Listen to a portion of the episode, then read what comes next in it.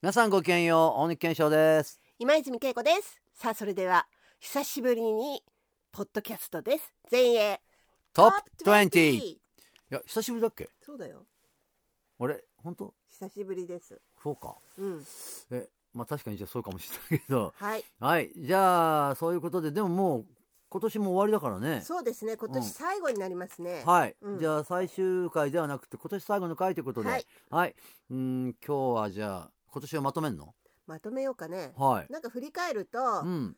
どうでしたか、いやまあでもそう、まあ、自分自身のことで言えばイベントはだからまあ予約できるようになって、あのーまあ、コロナはね、うん。えー引き続き続いてああったんだけども、まあ、体調がね悪い時もおーまあ、多少あったんだけどもねほらほらあの帯状疱疹にかかっちゃったりあしてさね。本当にあれはびっくりしたんだけどうん。自分でもね、ただまあ流行ってるってことだったんだけど、うんうんえーおじさんはかかってしまったんですがでもまあそれもまあ、あのー回復してその後からだからまあ秋口ぐらいからロンドンナイト10月の末にやって、そして12月の頭にも、えーまあ、年末の、まあ、今まで恒例だったものがうん。3年ぶりに、あのーまあ、クラブチッタで、えー開催させてもらったりしながらであとね伊藤さんのイベントにもうん。清則ものイベントか再開したんで、はい、メタルナイトにもね、うん。うんメタルサウンドハウスですけども、あれにもねゲストで、ま、招かれてそれこそ和田誠さんなんかとうん。一緒に DJ もやってもだから結構あの後半に、えーは結構そういう自分的には活動がちゃんと、できてたかなっていうふうにまああの来年？うん。2023年なんか見通し良くなるのかななんては個人的には思ってるんですけども、うん。あれ、えースヌーピーの方はどうですか？私はですねやっぱり来日公演がうん。スタートしたので、あー。プロモーション来日もあってね、うん。ようやくなんかいいろんなアーティストにインタビューする機会が復活したのであ、まあ、本来のじゃあね、うん、なんかイうンタビュー久しぶりだななんて思いつつ、そうだね。いろんなねアーティスト、うんサマーソニックで来日したアーティストをあーはいはいさせていただいて、うんなんかこうエンジンが徐々にかかってきたかなっていう感じですね。そうだフジロックもやったしね、うん。まあやっぱり海外からね、えーまあアーティストバンドおようやく少しずつだけどね、うん。うん来るようになったもんね。そうね、うん、また単独のやつもねいくつかあー来たりもしてて、はい、えー話題になったものもあったりもしましたけども私は例によって全然一個も言ってませんでしたけどね。うん。はい、はい。えーだから、えー人から話を聞くだけだったんだけども、うん。はい、でもね、えー昔のバンドが、えー来たりもしたらしくしたらしいんで、えーまあ、いわゆるプログレのバンドなんかもね、うん伊藤先生が言ってましたけどそのバンド来てたんだよ、うん。キャメルとかよ来年来んだよなんてこうやって、うん。そういう話も出てたりもしてね、うん。えーまあえーキャメル見に行くのかどうかは分かりませんけど、うん。いずれにしてもまあそうやってバンドがねやってくるっていうのはいいことじゃないかなと思いますよ。はい。うん。なんか活気がねねえー出てきてるしね。はい。まあ、まだまだなんだけれどもこういろいろ注意をしながらうん。やっていくっていうことには変わりないとは思うんだけれどもね。まあそりゃそうだよね。うん。やっぱりケアしないとダメだから、うん。まあまあ、これからは、まああのまあ、自己責任って言い方はねあんまり好きじゃないけど、まあ、でも自己管理っていうかさうん。自分でやっていてねあの要するに、まあ、もちろんそれはだからコロナに限らないけどさ健康はやっぱり管理しないとダメだから、健康一番だからね。本当そうだよ、うん。やっぱり自分もそれはね、えー特に年をまあこうやってね僕なんかもう71ですから来年72だからね。うん。だからそういうところからするとまあ本当にちゃんと自分のこと考えなきゃいけないなとも、えーそんな話をですね。おこれで終わり？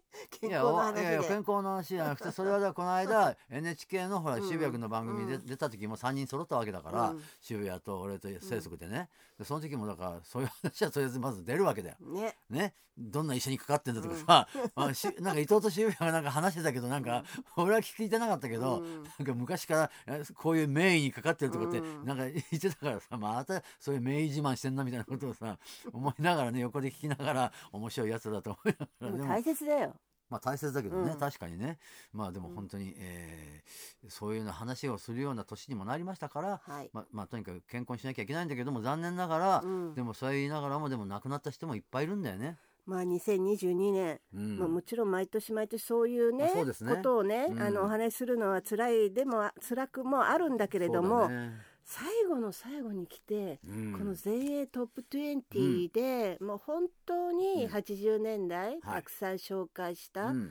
アーティストの一人である、テリー・ホールが亡くなったっていうのはびっくりね。びっくりしましたね、うん。本当にね、うん。何のだってまあもちろんね人が亡くなる時前触れなんてさ、うん。僕らは分かんないんだけども、うん。それにしたってさテリー・ホールがさ、うん亡くなるなんて、まあ、考えもしなかったからね。63歳だよ。そうなんだよ。まだうん。60ちょっとなんだから、うん。だからそういう意味からするとね、うん。あのまあ亡くなるなんてこと考えてなかったしただまあその実際亡くなってしまって、うん。それはその前にあのおまあ僕の好きなねアーティストが何人も亡くなってるんですよ、今年ねやっぱりね。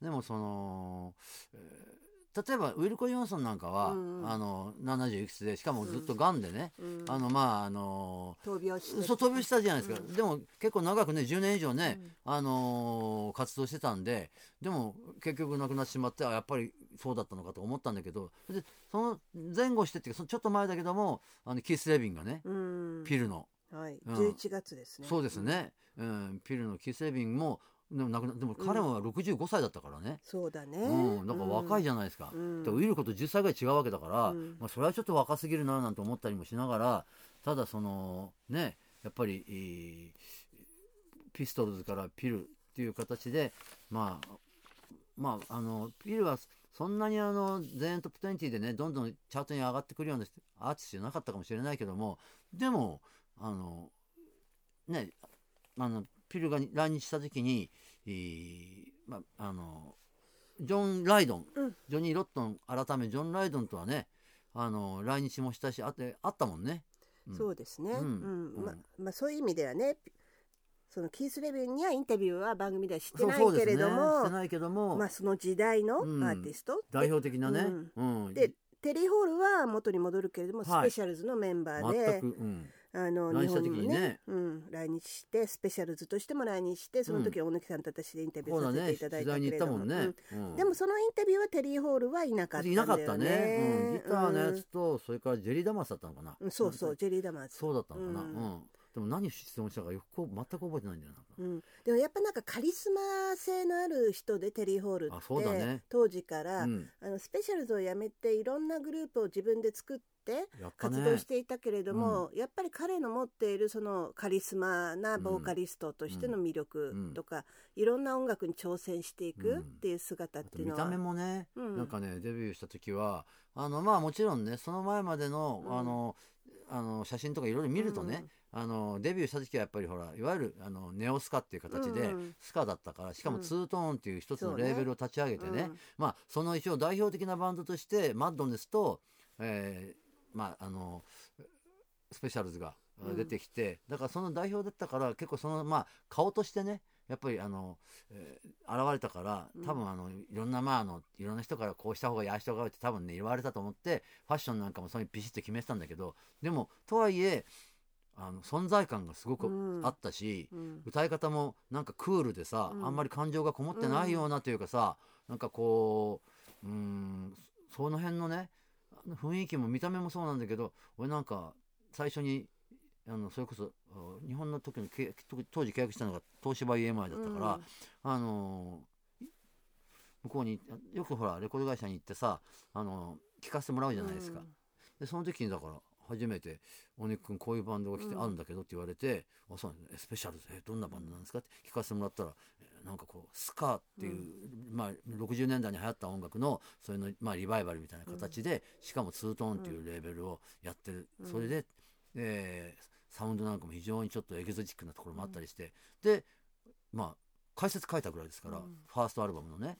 だからそのデビューアルバムの解説解説書いたくらいだから来日した時もだから喜んでライブ見に行ってスヌーピーと一緒に、えー、前演もやってたからそれで、えー取材もやったんだけどその時にだから残念ながらテリー・ホールはいなかったんだけど、っていうことがあってそういうでも思い出があって、うん。その後ほらいろんなバンドそれこそファンボーイ3そうだね、うん。それも大成功したしそうだね、うん、あのーやっぱりその後に私はねうん。テリー・ホールにインタビューしたのは1回だけあるんだけれども、それはロンドンで、はい、そのファンボーイ3の後に後に女性2人を従えて、うん、テリー・ブレア・ニュシカっていうグループをあーそうい3うグループ人組をねね。作ったんです、ねその時になぜか、なぜかというか、うん。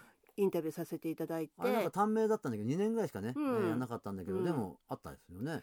であのその時も、うん。会った時もすごいクールな感じそれこそ。あやっぱりクールだったんだ。あのうんまあ、ちょっとずつおしゃれになっていたっていうのもあるんだけれどもファッションの部分とか、うんね。なんかおしゃれな感じの人だなっていうの、印象はあっじゃなかったよねなんかね、うん。優しくいい感じのね、ニュアンスだったし、だからその後もだからカラーフィールドなんてね、うん。これはまあ男性とだけども、うん。3人組でね、うん。えーいろんな曲を歌ったりもしてましたけども、はい、でさコベントリー出身じゃないそのツートリーンっていうのは本当に、あの振り返ると、うん本当大きなブムーブメントだったじゃない、はい。うん、でそのコベントリーの街が、テリー・ホールが亡くなった日うに、ん。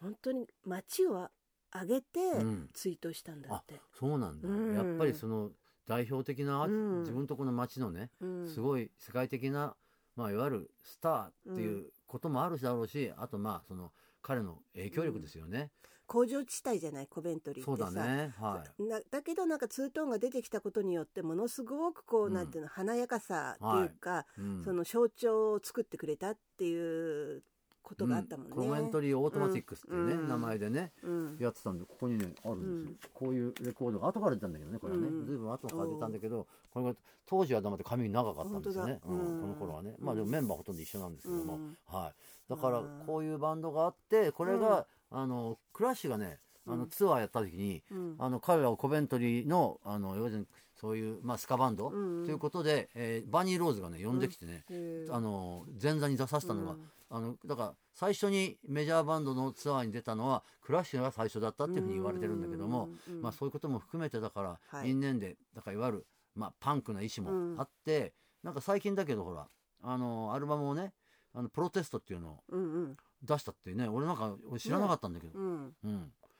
それもなんかだから年だからそそれでツアーとかもやって去年はすごいかせ積極的に活動していてうそうなんだまあ、よね、今年もそういうスタジオに入るっていう時に、うん。うんいやスタジオに行けないと、うん。ちょっと調子が悪いみたいな感じであそこの流れからもう入院しちゃってっていう感じだったそれでじゃあ入院しても本当間もなかったんだね、そうみたい、うん。うん。まああの病気がね病気だけに、まあうん。あーそういう膵臓がんっていうねうん。分かりづらい、うん、病気だったのかもしれないけども、うん。